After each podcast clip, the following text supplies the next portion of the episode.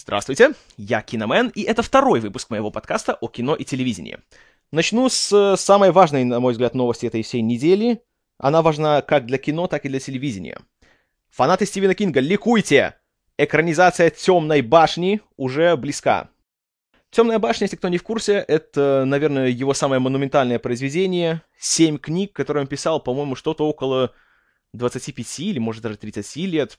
Колоссальная полуфэнтези, полувестерн такая сага, на которой, правда, я, если честно, до сих пор застрял на третьей книге, но сейчас у меня будет стимул наконец-то дочитать все семь. Несмотря на то, что недавно мне кое-кто заспойлерил весь финал.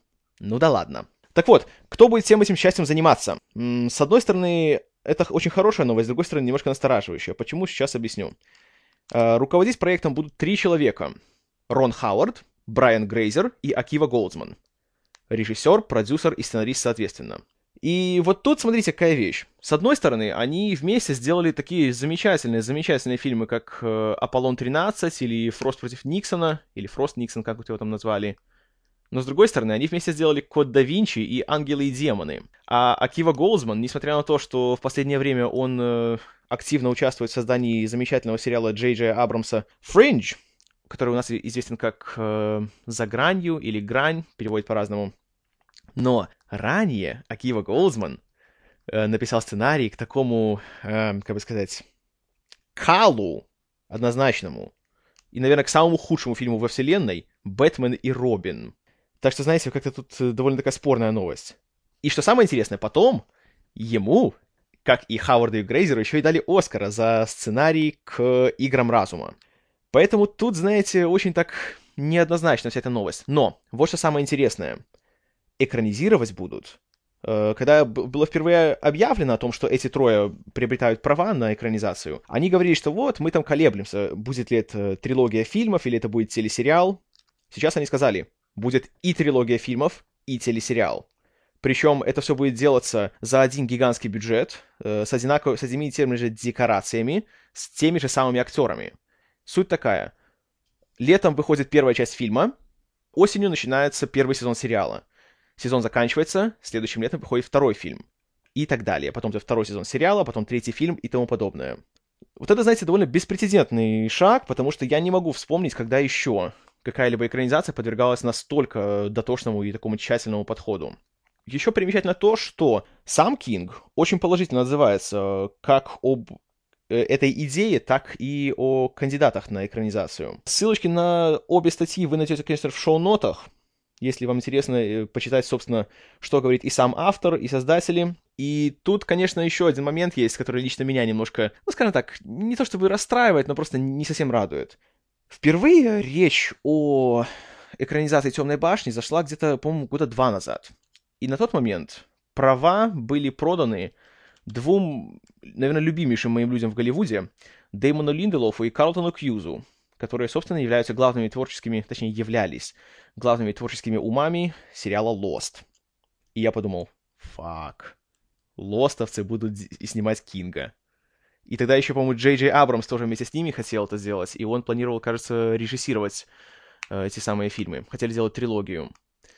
Вы знаете, это, по-моему, было бы просто гениально, потому что вот согласитесь, что уж кто-кто, а лостовцы умеют закрутить, умеют сделать интригу и умеют вовлечь. И они, как никто другой, умеют сделать крупные масштабы и при этом не терять из виду персонажей и не делать, знаете, загадки ради загадок.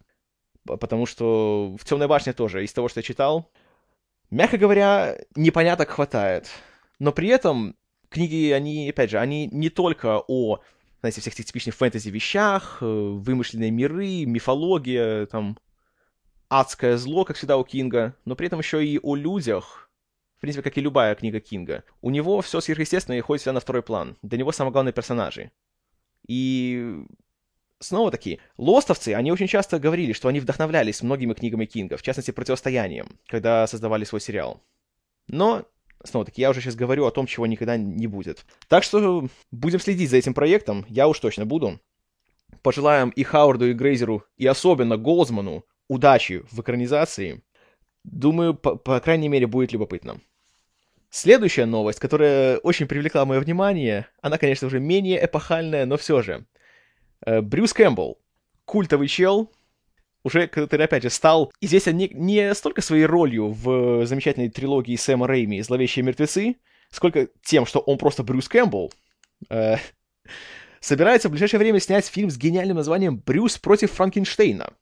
Причем в недавнем интервью он заявил, что хочет сделать этот фильм таким хоррор-комедийным аналогом фильма Сильвестра Сталлоне «The Expendables», то есть «Неудержимые». Иначе говоря, как он говорит, хочет пригласить кучу хоррор-звезд и снять их в необычных ролях.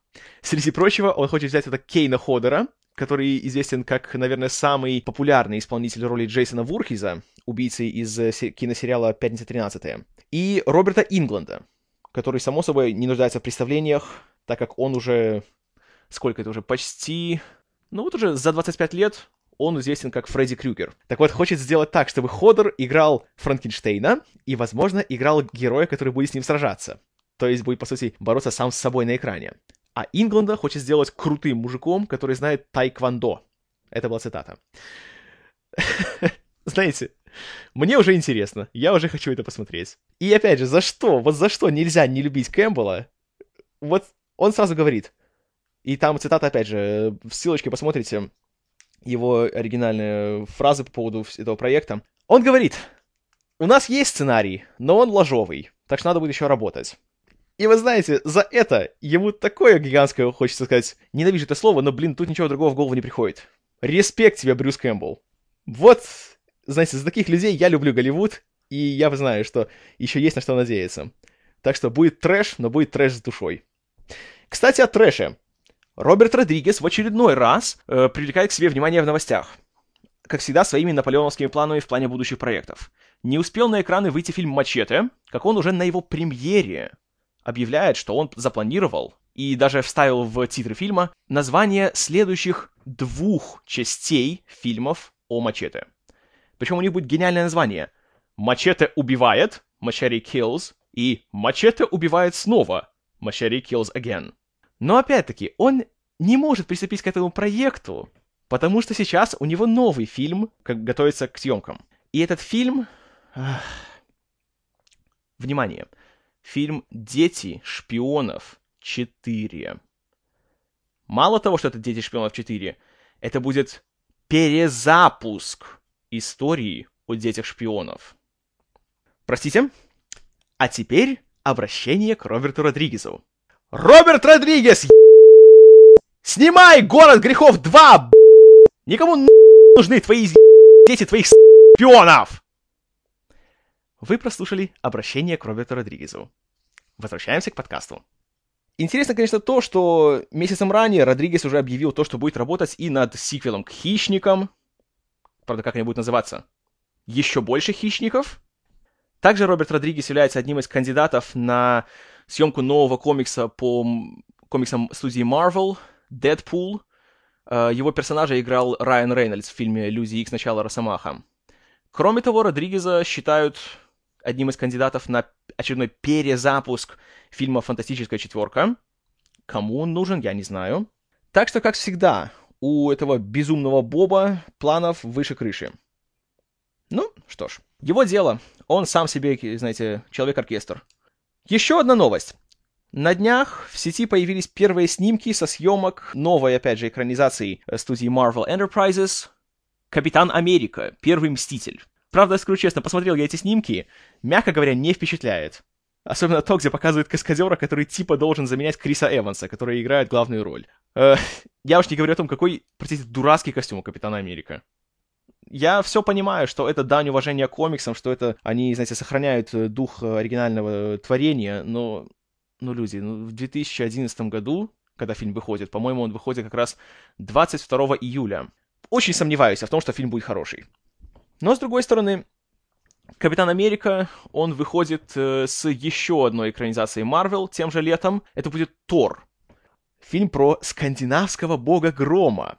И эти два фильма вместе с Железным Человеком и Невероятным Халком, впоследствии они как бы сольются все вместе в еще один проект, который выйдет в 2012 под названием The Avengers, то есть Мстители.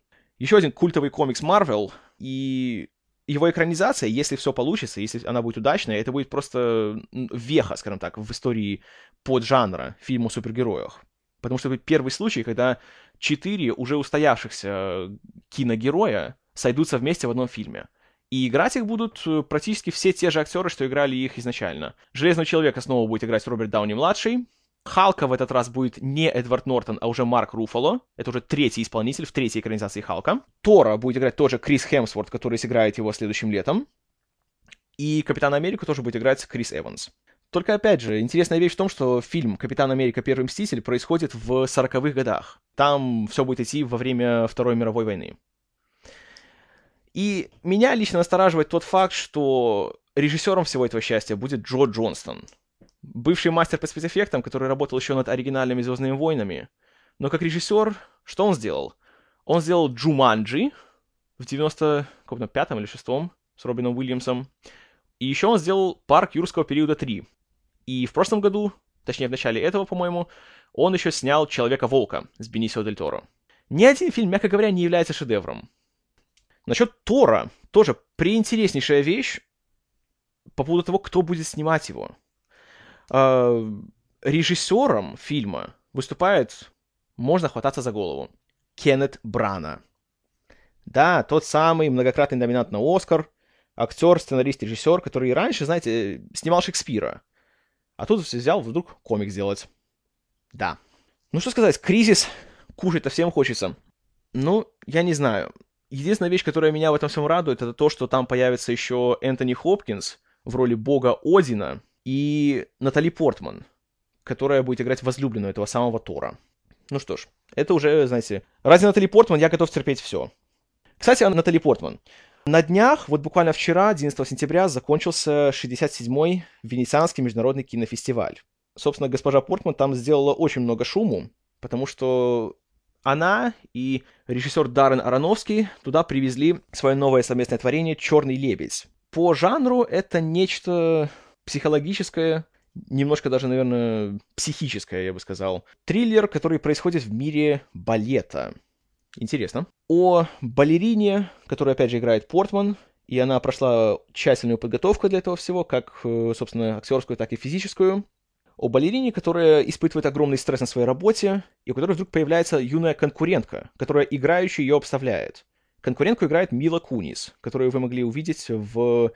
Э, как на фильм назывался? Forgetting Sarah Marshall, который у нас получил гениальный, гениальный перевод в пролете.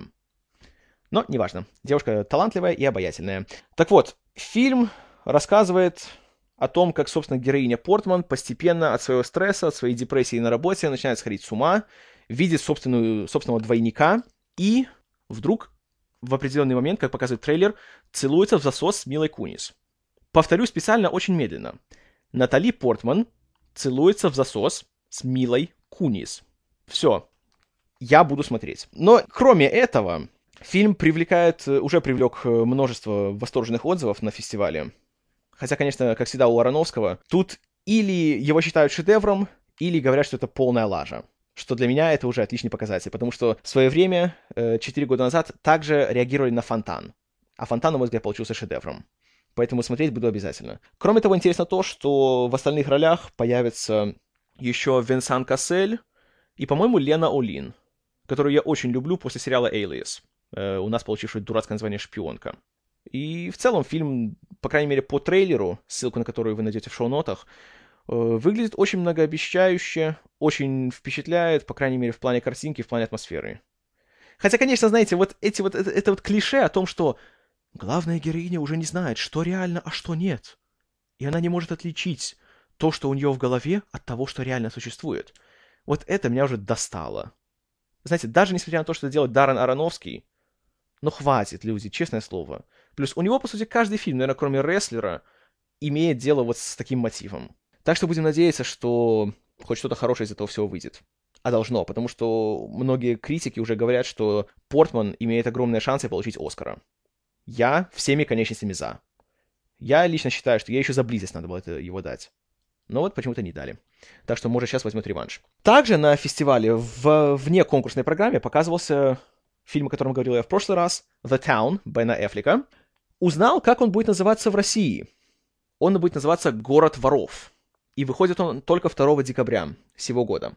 Э, «Город воров» тут они такой интересный перевод сделали. По сути, они сплавили название фильма и название оригинальной книги, на котором он основан. Книга Чака Хогана, по, на которой, по которой, простите, снят фильм, э, называется «Prince of Thieves», то есть «Принц воров». Ну и, следовательно, фильм называется «The Town», так что решили сделать город, принц воров, город воров. Хоп. Ну, еще не самый плохой пример. В любом случае, фильма надо ждать. Э, особенно учитывая то, что отзывы на том же, в той же Венеции на него были крайне положительными. И все хвалят э, Эфлика не только как режиссера и сценариста, но и как актера. Что уже очень-очень приятно. Ну и, как всегда, само собой, хвалебные отзывы идут в сторону Джереми Реннера и Ребекки Холл, которая играет ту самую банкиршу, которую Эфлик терроризирует, и практически всех остальных актеров. И пишут, что Эфлик уже второй раз снимает практически шедевр. Так что жду с нетерпением.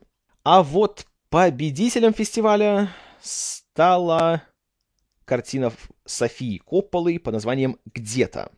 София Коппола, опять же, она, как и Даррен Аронофский, оправилась после предыдущего показа ее фильма. Это была Мария Антуанетта, которую освистали, кстати, в том же 2006 году вместе, вместе с Фонтаном. И заплевали все, кому не лень.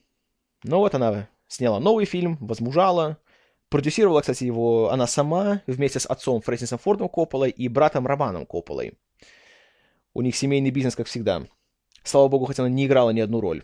Посмотрите «Крестного отца 3», поймете, почему я это говорю. Правда, сам сюжет фильма, если честно, он рассказывает о неком человеке, который играет Стивен Дорф, который живет таким разгульным образом жизни в отеле Шато Мармон в Лос-Анджелесе вроде которому неожиданно появляется его 11-летняя дочь, которая играет Эль Феннинг, младшая сестра той самой Дакоты Феннинг, которую каждый раз, когда вижу на экране, хочется придушить.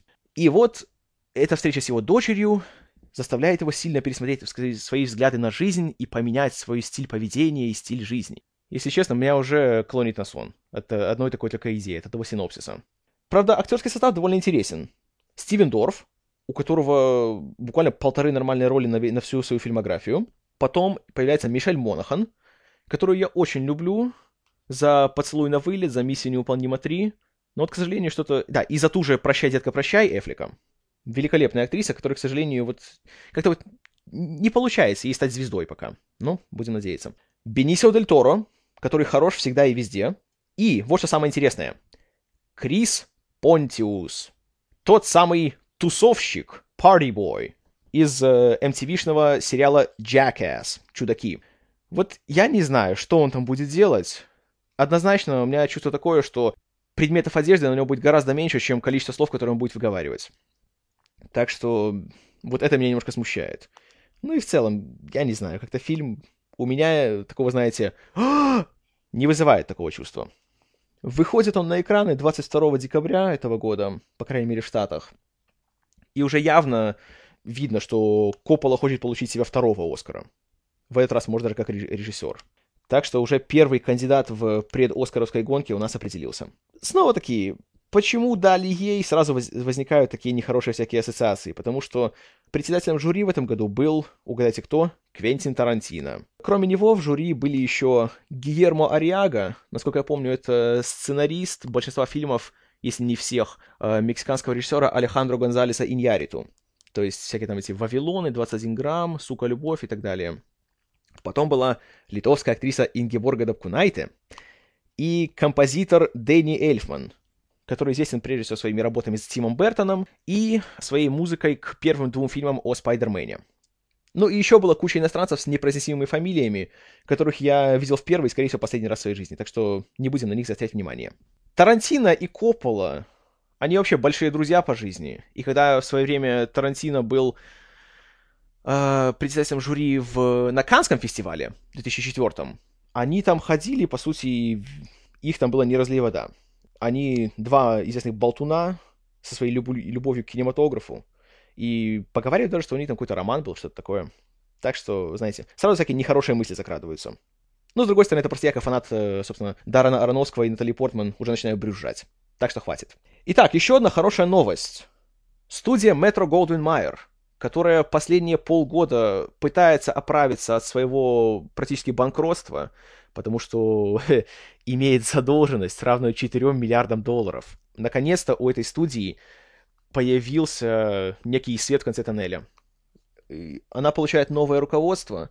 Э, это два госп- господина, как там их, Гэри Барбер и Роджер Бернбаум, которые раньше, точнее, все еще руководят студией Spyglass Entertainment. И они придут на MGM и будут там уже теперь заправлять и все поднимать эту целину. Что означает это для нас, для зрителей и для киноманов? То, что наконец-то с мертвой точки сдвинутся два супер ожидаемых проекта. 23-й фильм о Джеймсе Бонде, в котором все еще, слава богу, будет играть Дэниел Крейг, режиссером которого должен стать э, Сэм Мендес, лауреат Оскара, режиссер красоты по-американски, American Beauty, Проклятого пути, Road to Perdition, и, э, как там, Революционной дороги или, или Революционного пути, как его там перевели, Revolutionary Road, э, воссоединение Лео Ди Каприо и Кейт Уинслет. Ну и в целом отличный режиссер. Э, сценарий к нему пишет Питер Морган, номинант Оскара за... номинант на Оскар за фильмы «Королева» The Queen и э, «Фрост Никсон». «Фрост против Никсона» или просто «Фрост Никсон». Вот очень многообещающая вещь, особенно после разочаровывающего «Кванта милосердия». Будем надеяться, что этот проект в ближайшее время реализуется. Хотя, конечно, было бы еще круче, если бы они все же осмелились и пригласили Кристофера Нолана, который уже давно изъявлял свое желание снять фильм о Бонде. Вот это однозначно был бы шедевр. И второй проект, который, слава богу, хоть, хоть как-то сейчас он будет двигаться вперед, это многострадальная экранизация «Хоббита» Джона Р. Р. Толкина. Правда, с «Хоббитом» тоже история, ну, знаете, можно отдельный подкаст ей посвятить. О том, как э, Питер Джексон пытался там вытягонить права на нее, как там были тяжбы между Джексоном, New Line, между Солом Зейнсом, продюсером «Властелина колец» и так далее. В конечном итоге было решено снять два фильма по «Хоббиту», Питер Джексон будет продюсировать, а режиссером будет кто-то другой. Сначала говорили, что это будет Сэм Рейми. Потом вроде утвердили Гиермо Дель Торо. Автора гениальных, гениального просто Лабиринта Фавна, Блейда 2, Хребта Дьявола, Хеллбоя. Ну, в общем, просто суперского человека. Но тут из-за финансовых трудностей MGM и из-за постоянно смещающихся графиков Дель Торо пришлось уйти. Поэтому он уже не будет режиссером. И теперь непонятно, кто это будет называют имена Питера Джексона, Дэвида Йейтса, режиссера последних фильмов о Гарри Поттере, Нила Бломкампа, режиссера, на мой взгляд, страшно переоцененного района номер 9, и практически кого угодно. Не говоря же о том, что до сих пор ведутся разговоры о том, кто же будет играть Бильбо Бэггинса. Последний кандидат на сегодняшний день — это Мартин Фриман, которого вы могли увидеть в, Америка... в этой, не в американской, в британской версии сериала The Office, и в достаточно бестолковой экранизации автостопом по галактике. The Hitchhiker's Guide to the Galaxy. Ну, главное, что хоть что-то будет. Потому что ждать уже немножко надоедает. К, кстати, вот еще одна вещь по поводу телевидения. Еще несколько проектов, которые в ближайшее время появятся на экранах и которые, на мой взгляд, заслуживают пристального внимания. Во-первых, канал HBO уже 19 числа, то есть в следующее воскресенье, покажет первую серию своего нового проекта под названием Boardwalk Empire – Сериал о 20-х годах, о эпохе сухого закона и, само собой, о преступных элементах, которые решили нажиться на нем. В главной роли, наконец-то, ему дали главную роль, гениальный актер Стив Бусеми, украшение эпизода, человек, который крадет любую свою сцену, теперь будет красть каждую. И, вот что самое интересное, автор идеи сериала и исполнительный продюсер Терренс Уинтер, Э, один из сценаристов, э, опять же, великого сериала The Sopranos, клан Сопрано, семья Сопрано, и, что самое-самое-самое интересное, пилотную серию срежиссировал, внимание, Мартин Скорсезе. Вот три фактора, которые уже делают Boardwalk Empire абсолютным must-see в этом сезоне. Не верите? Посмотрите трейлер, ссылку на который я вам тоже скинул в шоу-ноты. Итак, еще новости идут от э, вечного двигателя Голливуда под названием Джей Джей Абрамс. Он в последнее время чуть ли не каждую неделю разрабатывает какой-то новый проект. Последние его новости это то, что он планирует разработать сериал, который будет посвящен легендарной американской тюрьме Алькатрас. Помните, та самая, в которой происходило действие замечательного фильма Майкла Бэя «Скала». Он этот проект разрабатывает вместе с Элизабет Сарнов, которая была одним из продюсеров и сценаристов «Лоста» и если проект взлетит, то она будет уже им, его курировать. Опять-таки, никто ничего не говорит, как всегда у этого Абрамса. Рот на замке у всех. Неясно, какой будет жанр, в какой период это все будет происходить. Но, опять же, Джей Джей Абрамс плюс Алькатрас равно дайте две. Еще более интересная вещь. Абрамс сейчас сотрудничает с, внимание, Джонатаном Ноланом, с которым вместе они хотят создать сериал о криминале. Вы знаете, опять же, слова Джей Джей Абрамс и Джонатан Нолан, э, сценарист «Темного рыцаря» и «Престижа», если кому интересно, если кто забыл. Вот знаете, опять же, слова Джей Джей Абрамс и Джонатан Нолан в одном предложении. Тут я могу сказать только такое замечательное американское сленговое слово. Nerdgasm! Вот что я чувствую.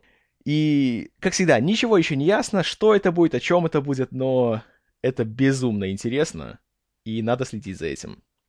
Ну и напоследок еще один фильм, который выходит уже очень скоро. Его премьера в Штатах будет 24 сентября, и, судя по всему, в России примерно в то же время. Он называется Buried. Я не знаю, как его назвали в российском прокате. Дословно переводится как «закопанный» или «похороненный». В общем, суть в том, что э, молодой человек, которого играет Райан Рейнольдс, безумно обаятельный молодой человек, хотя тут он, по сути, играет единственную роль в своем фильме — что для него будет гигантским испытанием. Просыпается он непонятно где, в гробу, находясь где-то на двух метрах под землей. И у него есть при себе только зажигалка, телефон и нож. И он не знает, как он сюда попал и за что. И в течение полутора часов он там лежит, и мы над этим все смотрим, и он пытается кому-нибудь дозвониться или выбраться и так далее. В общем, клаустрофобия, паника, мистерия. И все происходит в одном месте, в одном замкнутом пространстве. Любопытно. И, судя по первым отзывам, получился фильм очень даже мощным. Причем э, критики, которых я читал, отмечают то, что Рейнольдс сумел вытянуть весь фильм, по сути, на, на одном себе. Его обаяния, его таланта, его харизмы хватило. Поэтому очень будет интересно посмотреть. Потому что фильмы в замкнутом пространстве, в принципе, они очень всегда... Если это грамотно сделать, это будет приинтереснейшая вещь. Вспомните хотя бы телефонную будку Шумахера. Или ну, ту же первую пилу. Хотя, конечно, не, не лучший пример, но все равно идея там была, задумка, по крайней мере, была очень даже хорошая. Вот бы еще нормальных актеров туда, и режиссера, и монтажера, которые не, не страдают э, синдромом дефицита внимания, было бы вообще супер. Вот как-то так. Вот основные вещи, которыми я хотел поделиться с вами на этой неделе. С вами был Киномен. Это конец второго выпуска. Спасибо за внимание. Буду рад вашим комментариям. До новых встреч.